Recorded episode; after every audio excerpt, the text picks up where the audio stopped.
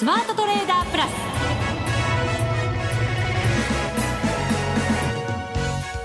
全国のリスナーの皆さんこんにちは。内田まさです。ここからの時間はザ・スマートトレーダープラスをお送りしていきます。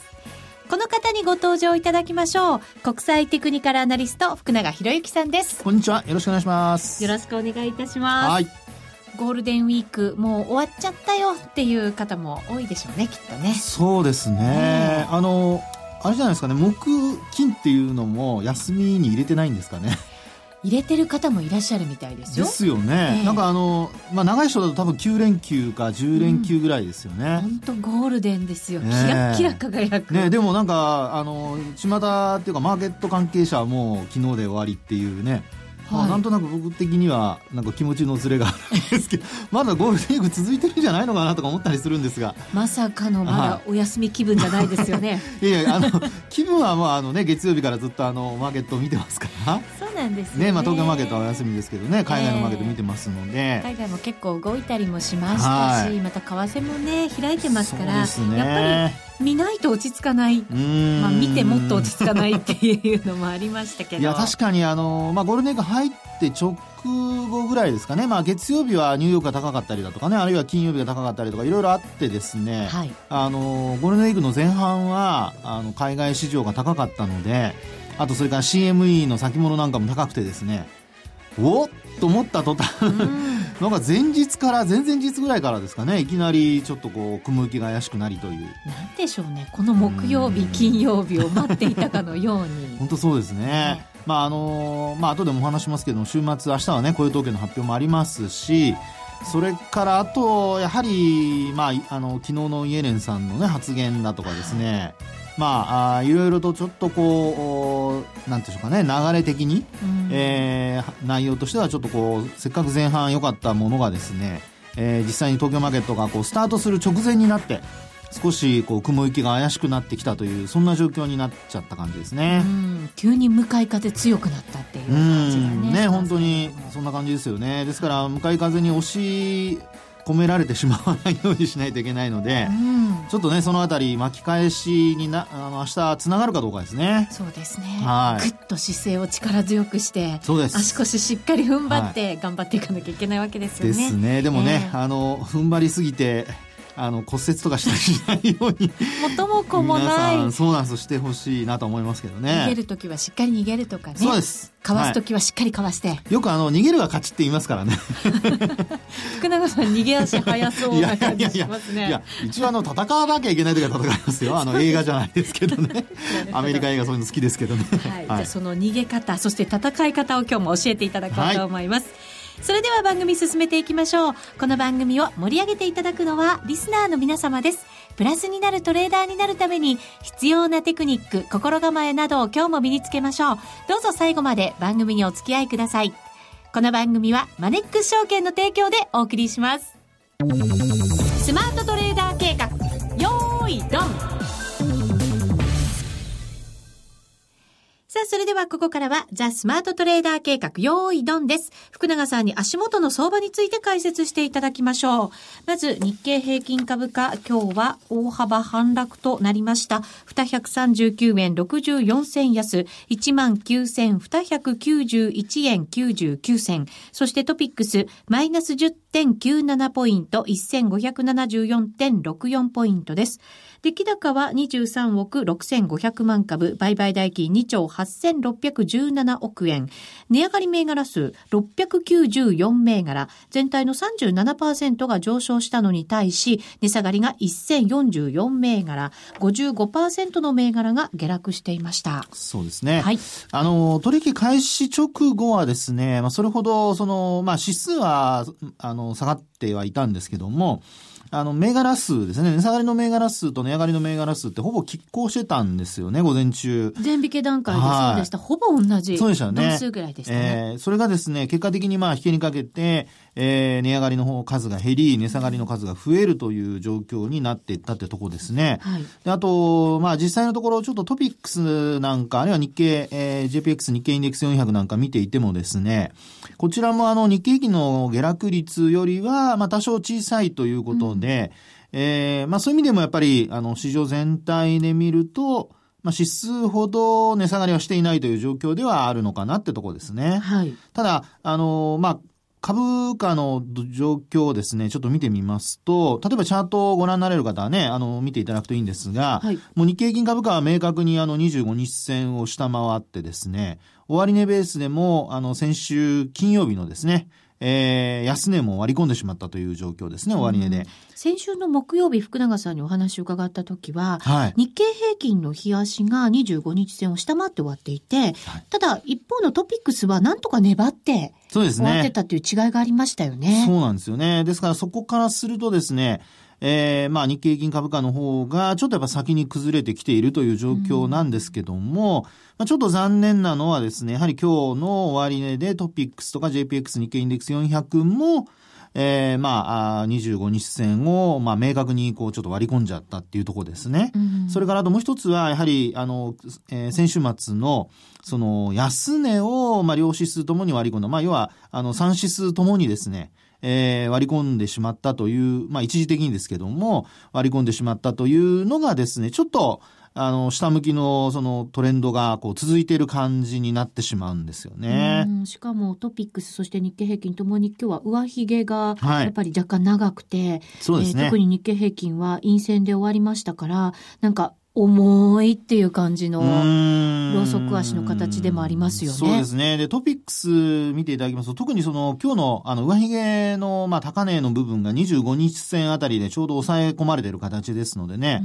明日が、その、オプションの S q っていうことを考えますと、まあ、ちょっとあの、寄り付き後、おまあ、上回れるかどうか。特にあの、4月の S q は2万円台でしたから、うんあの、2万トンで8円だったかと思うんですけどもね。でそこを結果的に上回れずに、えー、まあ2万円割り込んだ状態で推移をしてですね、その後一旦、あの、上回る場面あったんですけど、結果的にはこうそれがつな、あの、まあ続かずに、えー、あと、まあ、直近のような値動きになってきてるってとこですよね。うん。ですから、できれば、まあ、明日のオプション S q で、まあ、安く寄ったにしろ、あるいは高く寄ったにしろですね、えー一応その S q 値をやはり上回れるかどうかっていうところが、まあ、目先のその難聴さをですね、えー少しこう跳ね返す一つのポイントになるのではないかなとは思いますけどねう。ん今晩の海外市場もだからすごく重要になってきますけど、はい。明日にアメリカの雇用統計の発表を控えてますから、なかなか上値をぐんぐん追ってくっていう感じには、なんだかちょっと不安を感じちゃいますよね。ならなそうな感じがする。すねえーまあ、ただ、あの、これまでも、あの、そうですね、雇用統計だとか、大きなその経済指標の発表の前って、意外とその先取りして上がるっていうコメントが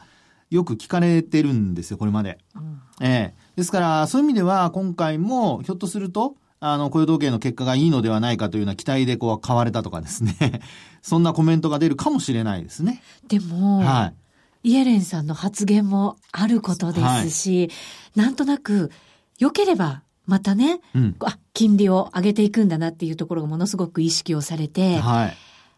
逆に動いちゃいそうな気がしますよね。本当そうですね。あの、結果的にですね、今のこの、なんていうんでしょうかね、あの、マーケットを取り囲んでいる材料っていうのが、あの、まあ、好材料と、それと、それに、あの、付随する、その悪材料っていうんですかね。うんえーこれまでは悪材料が全面的にこう、マーケットを覆っていた中で、えー金融緩和っていうのがですね、一つの、えーまあ言ってみれば、その全部の、あの、えーまあ、病気に効くような薬みたいなもんだったわけですよ。はい。ね、それが、あの、ちょっと体が良くなってきて、で、まあ、薬も、あの、まあ、良くなってきたらですね、うんえー必要なくなってくると。そうすると、まあ、緩和っていう薬が必要なくなってきて、あとはもう自力で、こう、立ち上がっていかないといけないっていうね。本当はいいことなんですけどね。そうです、そうですです。体力、もついてね。そういうことですよね。ですので、まあそういう時によく使われる言葉で言うと過渡期っていうことをよく言いますよね。あのまあ、あー結果的にその自立して、えーアメリカ経済が、あーこう進んでいけるのかどうかっていうね、うん緩和なしに、えー進んでいけるのかどうかっていうのがこれからまあマーケットは試されるというところになると思いますから、うんまあそんなにすぐにですね、あの、いい話が出てくるっていうわけでも多分なさそう。で、なおかつ、その薬が効いて、これまであの、結構、あの、ランナーズハイじゃないですけども、結構ね、マーケット自体は高いところにあるわけですから、はい。で、なおかつ、まあそういったところを多分意識してかどうかわかりませんけど、先ほどあの、内田さんの話にもあったように、イエレン FRB 議長のこの会見というかね、あの、話の中で、まあ昨日ですけども、えー、アメリカ株がちょっと割高なんじゃないのと。まあ、潜在的な、今はバブルではないけども、潜在的にその割高になる可能性を秘めているというようなことをこう言っているわけですよね。はい、ですから、そういうのを見ると、あの、一部の、まあ、見方ではですね、やはりその利上げをする前に、一旦、その、まあ、ガス抜きじゃないですけども、お一旦こう、売りを、まあ、売らせてというかね、利益を確定させて、でそれで、えー、まあ、マーケットへのその、マイナスのインパクトをですね、少しでも小さくしたいと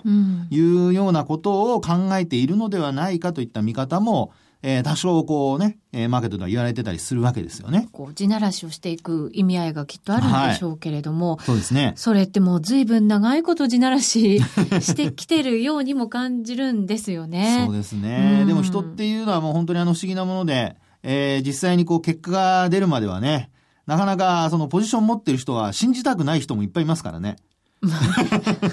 自分のポジションの方向にね、期待を 持っちゃうわけですよね。そうなんですよね。うん、ましてや、そのヘッジファンドなんかはですね、えー、大きなこうレバレッジを効かせてですね、大きな資金をこう動かしてますから、はい、まあ、そういう意味では、あのー、まあ信じてる信じてないというのはちょっと置いといてもですよ、あの、できるだけ、えー、利益を伸ばしたいだとか、あるいはできるだけ損失を小さくしたいとか、まあ、そういうその動きをですね、えー、まあ、あこう、投資行動としてこう行ってくる可能性がありますから、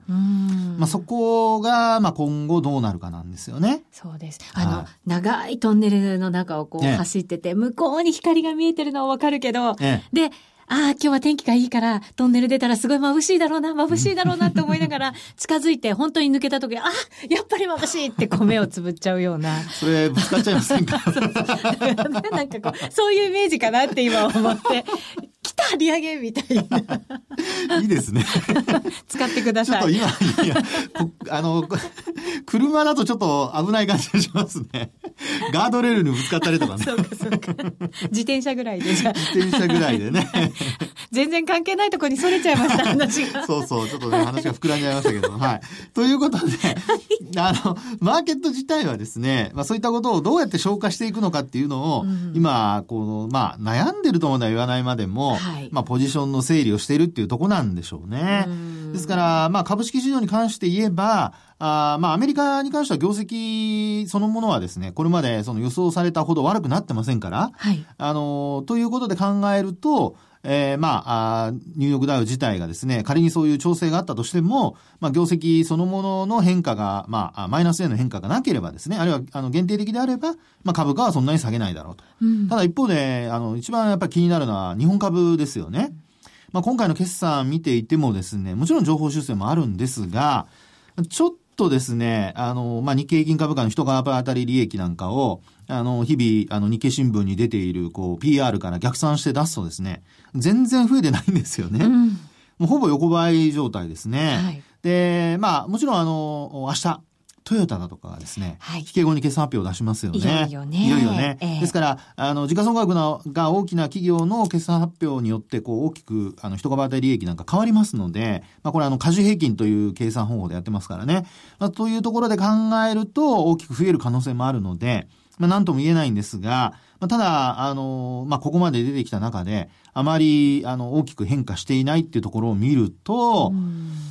どうでしょうね。あの、今期の予想、まあ、二桁っていう話が本当にそこまで行くのかどうか。で、あと、あの、まあ、前期に関して見ればですね、やはりあの会社側の決算の数値に近いんですよね。結果的に今までのところ見てますと。はい、まあ伸びてないところがまさにそうなんですけども。ですからそういうところをですね、やはりあの投資家の方は、まあ自分の持ってるあの銘柄、あまあ指数は別としてもですね、自分の持ってる銘柄に関してはしっかりあのチェックしておかないと、こんなはずじゃなかったっていうことになりかねないのでですね、えー、そこは、あの、決算発表が出る前に、やっぱり最終的な確認事項として、あの、必ずやってほしいところだなとは思いますけどね。うん、福永さんがこれまでも、もう今の注目はやっぱり業績だよっていう話をずっとされてましたから、ええ。その懸念がなんかね、うん。いよいよなんか現実のものにならなきゃいいなっていう感じはするんですけど。なんかちょっとね、でも株価の方は少し先に織り込んできてるような感じもしますので、はい。まあ、あと、為替に関してもね、ちょっとあの、アメリカの長期金利上がってる割には、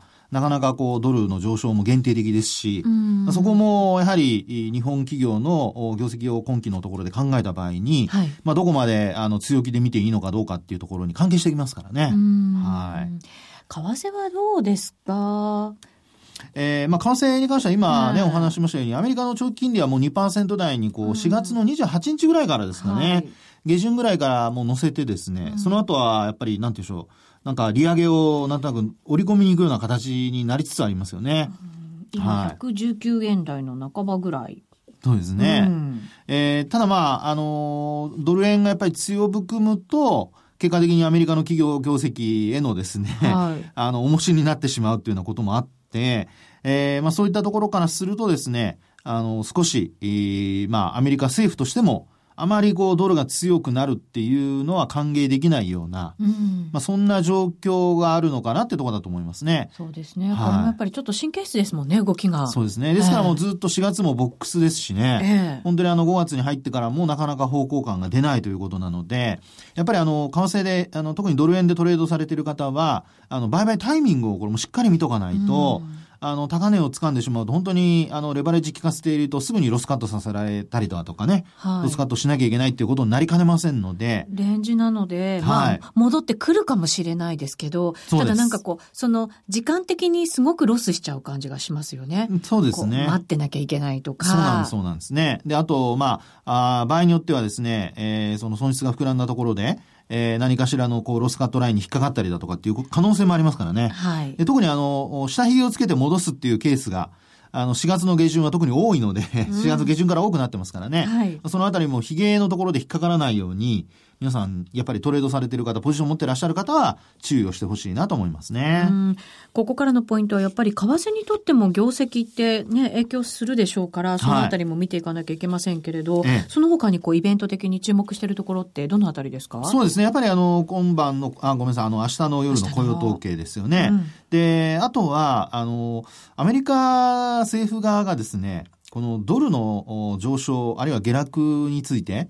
何かしら、あの、方向性ではないですけども、おなんか発言してくるかどうかですよね。うんあの、基本、あの、アメリカの経営者が、あ経営者側からはですね、いろいろとこう話が出ていて、まあ、ドルの上昇は困るとかいろんなこと言ってるんですけども、まあ、それが結果的に、えーアメリカの政府としてどんな風にそれを受け止めて、えーこう発言してくるのか。で、特に今、ユーロとドルで見ると、あの、ユーロが結構上昇してきてますから、ユーロドルで見ると。はいそうなんですよね。ね、パリティに行こうかというようなところまで行きましたが、はい。結果的にはもう今、あの、しっかりとね、切り返してきてえー切り返してきて、うんチャート的にはダブルボトムをつけたような形に今なってきてますんでね。はいですからそこを、あの、まあ、見るにつけ、えーまあ、ユーロに対してドルが弱含みという状況になったとすると、まあ、仮に対、えー円で上がっていたとしてもですね、あ、ごめんなさい、下落していたとしても、まあ、そこに関しては、あの、ノーコメントになったりだとか、うんね、あの、ドルの下落自体はもうほったらかしっていうことになりかねないので、はい。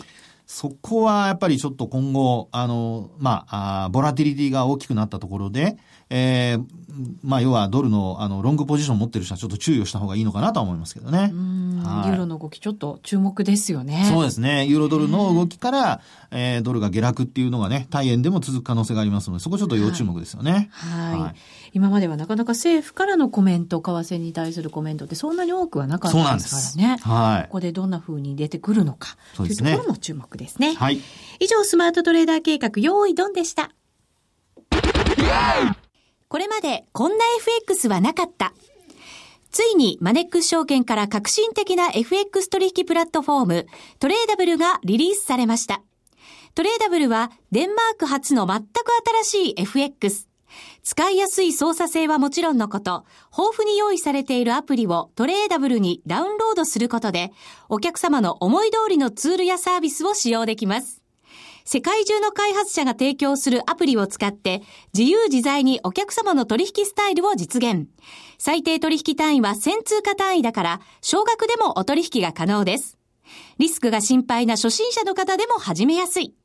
また、米ドル円やユーロ円などの主要通貨から高金利通貨の5ドル円や南アフリカランドまで豊富な13種類の通貨ペアを取り扱っています。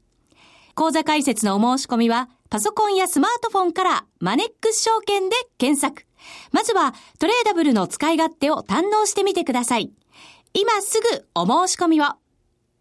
トレーダブルのお取引に際しては、証券総合取引口座とトレーダブル口座の開設が必要です。FX 取引では元本損失、元本超過損が生じる恐れがあります。お取引の前には、当社ウェブサイトに記載の契約締結前交付書面などを必ずお読みください。マネックス証券株式会社金融商品取引業者関東財務局長金賞第165号。みんなで参加今週のミッションここからはみんなで参加今週のミッションのコーナーです。ハイパートレーダーを目指せデモダービーと題して、はい。はい、お送りしております。トレーダブルのデモ講座を使って損益を競うデモダービー。3週目に、はい。もう入るんですね。そうですね。時間経つの本当早いですね。ねえ。ー、どうしよう、何もうまくいっていない。いやいやいやいやいや。そんな、まあ、今回はですね、あの、先ほどの話にもつながるんですけども、はい、やはりあの、通貨ペア、どの通貨ペアを選んだかっていうことで、多分、まあ結果のね、良し悪し、それからあと、うん、まあ、あ額の大きさ、あるいはあ伸びない、伸びるっていうところがですね、少し、こう、差が開いてるかもしれないですね。そうですね。実はこのトレーダブルは、マネック証券でこう採用した新しいツールということなんですが、はい、ええー、ダービーに参加いただくとですね、ほぼリアルタイムの皆さんの損益状況が、そうなんですよね。はい、見られるようになってるんですね。はい。私も手元にパソコン開いてまして、そのランキングがですね、手元にあるんです。今、1位から150位の方までをこう表示してるんですけれども、あ、もっと下までいた。193位まで今表示してるんですけれども。参加された方増えましたね。ええー、結構差がありますよ。えっ、ー、と、トップの方はですね、はい、見ると、えー、1700万円台、もう1800万円に手が届こうとしてすごいですね。いるので。やっぱりあのね、トレーダブルっていう新しいツールを使ってですね、はい、あの、なかなかこう滑り出し、えー、前回のね、あの、数値だけ見ると、それほど、あの、利益額大きくなかったんですけど、ええ徐々にやっぱり伸ばしてきましたね。そうですね。先週で見ると、だいたい300万円ぐらいのプラスの方がトップでしたから、それがまあ800万円近くに利益を伸ばしてるという、ね、やっぱり倍以上伸びてきましたね。伸びてます。さすがですね。やっぱり使い方慣れてくると、結構やっぱり皆さんね、トレードも上手になってくるんですね。うん、自分の好きなアプリをこう組み合わせて、はい、自分の使いやすいツールをこう作り上げていこうという、あまあ、新しい形の、そうですね。はい、FX のトレードツールですので、えー、ぜひ皆さんもこの機会に試していただけるといいかなと思います。はい、ちなみに、一番ビリの方を見ると、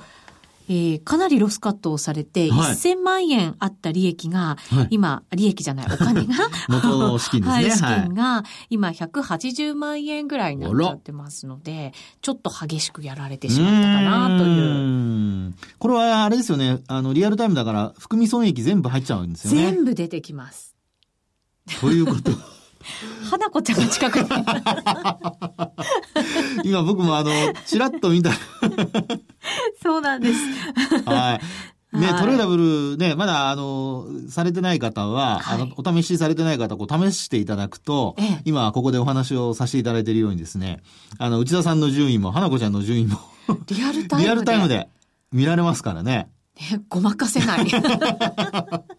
これはね、やってる人にとっては結構励みになるのか、プレッシャーになるのかってところですね。そこばっかり見ちゃう感じがしますけどね。ぜひ皆さんも参加いただいて、はい、このですね、ダービーのアプリをダウンロードしていただくと、まあ参加したということになるので、そうですね。ぜひ、はい、参加していただきたいと思います。でもこの調子だと本当に、あの、1000万円が2000万円ぐらいになりそうですね。なりそうですね。ね。うん。すごいですね。はい。やっぱり皆さん、まあ後でね、あの、どんな通貨ペアを取引されたのかもちょっとあの、見てみたいところですね。そうですよね。えちなみに私はですね、今週は、ね、えっ、ー、と、5ドル。おいいとこじゃないですか。5ドル。でもですね、はい。ロングで入って、ええロングで入って。一回はちょっとね、下に行ったんです。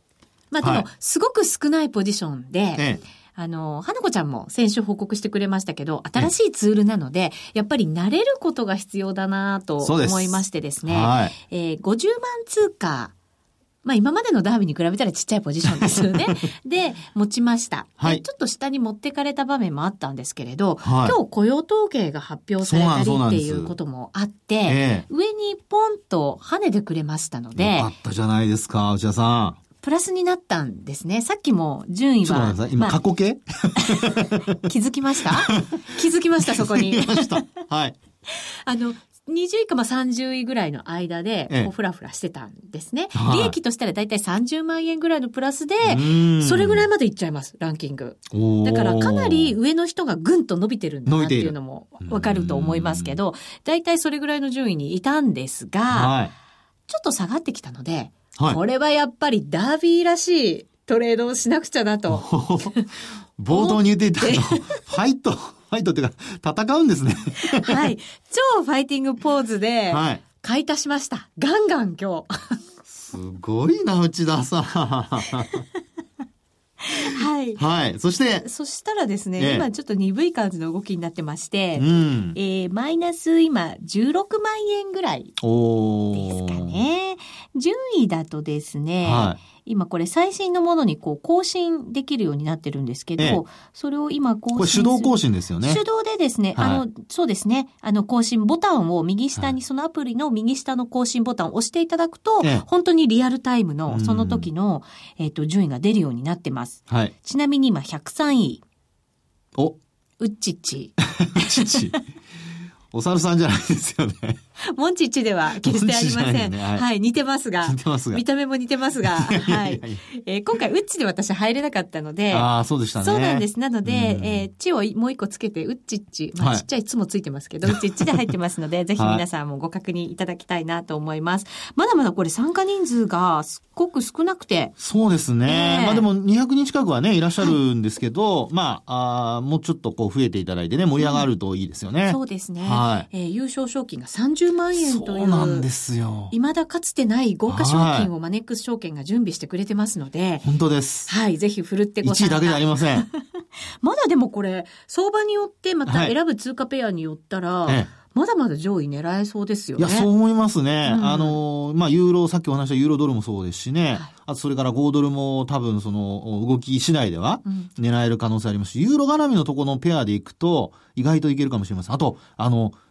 イギリスの総選挙ありますからね。そうなんですよ、ね。今度なんかもひょっとすると上下に大きく動く可能性ありますから、そのあたりもトレーダブルなんかでやるには非常に面白いんじゃないですかね。そうですね。ねダービーですし、はいまた大きなね、賞金がありますから。そうなんですよ。ここはふるってご参加いただいて楽しんでいただければなと思います。また原油なんかも動いてきたし、そうなんですね。ね資源価格とね。連動してるかキャンドルなんかも面白いかもしれませんね。ね期待してなんですけど、なかなかやっぱり中国の相場なんかもね、ええあったりするのでドキドキで見ていますけれどぜひ皆さんもふるってご参加くださいそうですね。大胆にできるいいチャンスでございますので、ぜひそうですねお試しいただきたいと思はい。また合わせてアプリのアイデアコンテストも同時に走ってますのでそちらもね、ええ。楽しみです。使っていただいてこんなアプリあった方がいいじゃんってはい。きっと気づかれた方もいらっしゃると思いますからそういうのもご応募いただいてこちらでも賞金をゲットしていただけると嬉しいです、はい。詳しくは番組ホームページもしくはマネックス証券のホームページをご覧いただければと思います。さあそろそろお別れのお時間です。ここまでのお相手は福永博之と、内田まさみでお送りしました。それでは皆さんまた来週この番組はマネックス証券の提供でお送りしました。